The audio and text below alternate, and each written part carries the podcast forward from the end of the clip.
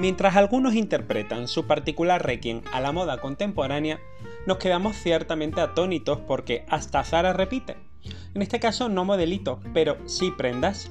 El gigante del pronto moda acaba de sacar una colección llamada Archive, Archivo, y en ella reedita, bendita palabra y hazaña de 2020, las prendas más icónicas y pongo comillas de sus colecciones pasadas, alargando el tiempo hasta 1996. Yo, por mi parte, la semana pasada te prometí contenidos nuevos en este, mi podcast, Unos Minutos de Moda, escrito y grabado por mí, Demetrio de la Torre, comunicador de moda y abanderado de tiempos mejores. Eso seguro, pero también fiel testigo de que la renuncia al mejor de los mundos nunca implica la renuncia a un mundo mejor.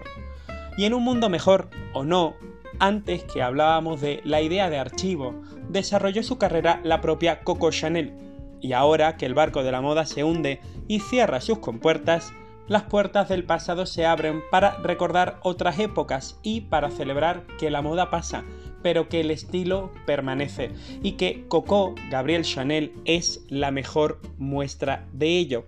Y hablo de apertura de puertas en sentido literal, ya que tras un tiempo de rehabilitación, el Palais Galiera en París reabre y lo hace con la primera retrospectiva celebrada en la Ciudad de la Luz dedicada en exclusiva a Coco Chanel, dedicada a su legado aunque está comisariada por la firma, puesto que es la valedora de los más de 7 millones de euros que ha costado la rehabilitación del Galiera, la muestra es un tributo a Coco, a Gabriel Chanel y a su legado.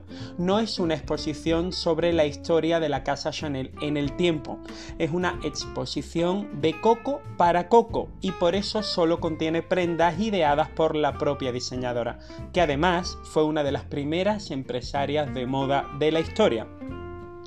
Realmente la exposición viene liderada por Miren Arzayuz. Ella es española, además es la exdirectora del Museo Valenciaga y es la actual directora del Palais Galiera.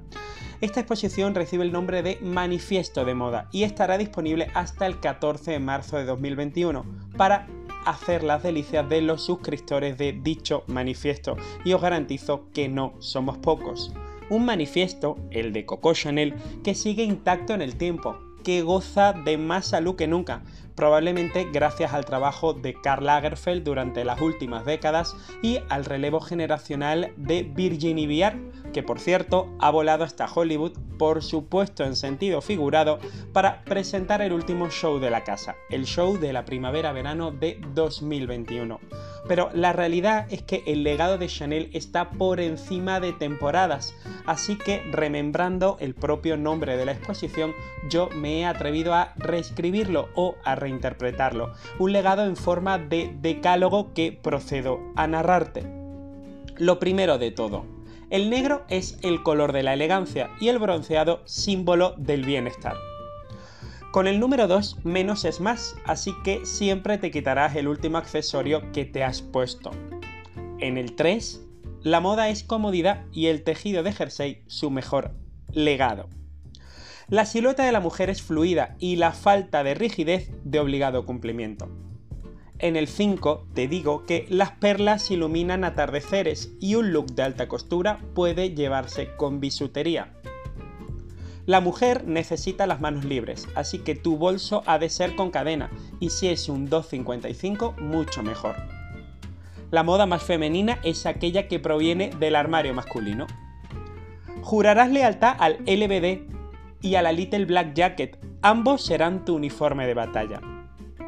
La vida se celebra vestida de tweed y camelias. Y en el último punto del manifiesto, en el número 10, y esto no es un consejo de moda o un hito creativo de Mademoiselle Chanel, es una lección de vida. Mantén la cabeza, el orgullo y los tacones altos. Todos estos principios del legado de Coco Chanel se recogen en esta espectacular muestra donde encuentran cabida más de 350 prendas originales ideadas por la propia creadora francesa. La misma que durante la Primera Guerra Mundial se vio obligada a cerrar temporalmente su casa de costura y en consecuencia lo único que mantuvo a la venta en el 31 de la Rue Cambon, en París, donde están citos los cuarteles generales de la casa, fueron perfumes y accesorios.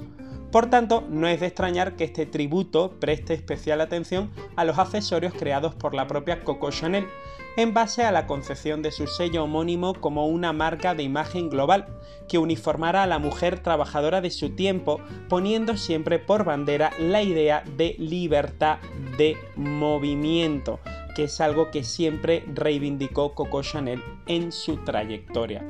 Así, hay un espacio dedicado al icónico bolso 255, ideado en febrero de 1955 y el primer bolso con cadena de la historia.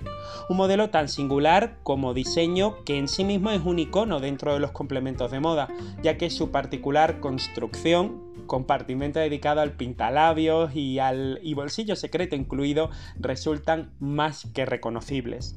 Pero también hay hueco en la exposición para la pasión por el bicolor, santo y seña de la propia Coco Chanel y de la mesón que recoge su legado, ya que dos años más tarde, en 1957, la creadora ideó el zapato destalonado de dos tonos, que añadió el toque final a la silueta Chanel y aportó la nota extra de elegancia a su estilo, un auténtico icónico que hoy pervive en el tiempo y por supuesto el perfume.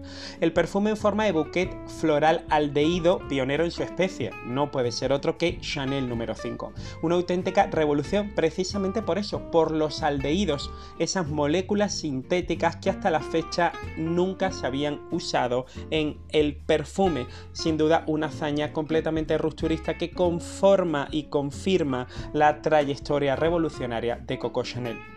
Todo esto forma parte de un estilo que francamente no se entendería sin prendas como la famosa Marinière, que data de 1916, la blusa marinera, elaborada en tejido de jersey, en tejido de algodón, o el LBD, Little Black Dress, santo y seña de la casa y uniforme de la moda de todos los tiempos.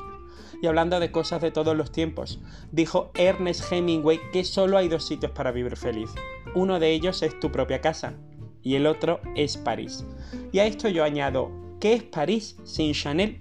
Chanel es París y su corazón vive ahora en el Palais Galiera.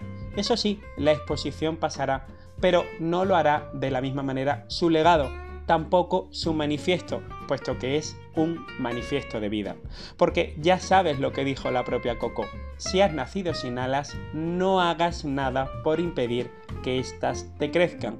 Mientras eso ocurre, ya sabes lo que toca. Nos vemos, nos escuchamos la semana que viene. Mucha moda y mucho París a todos. Hasta entonces.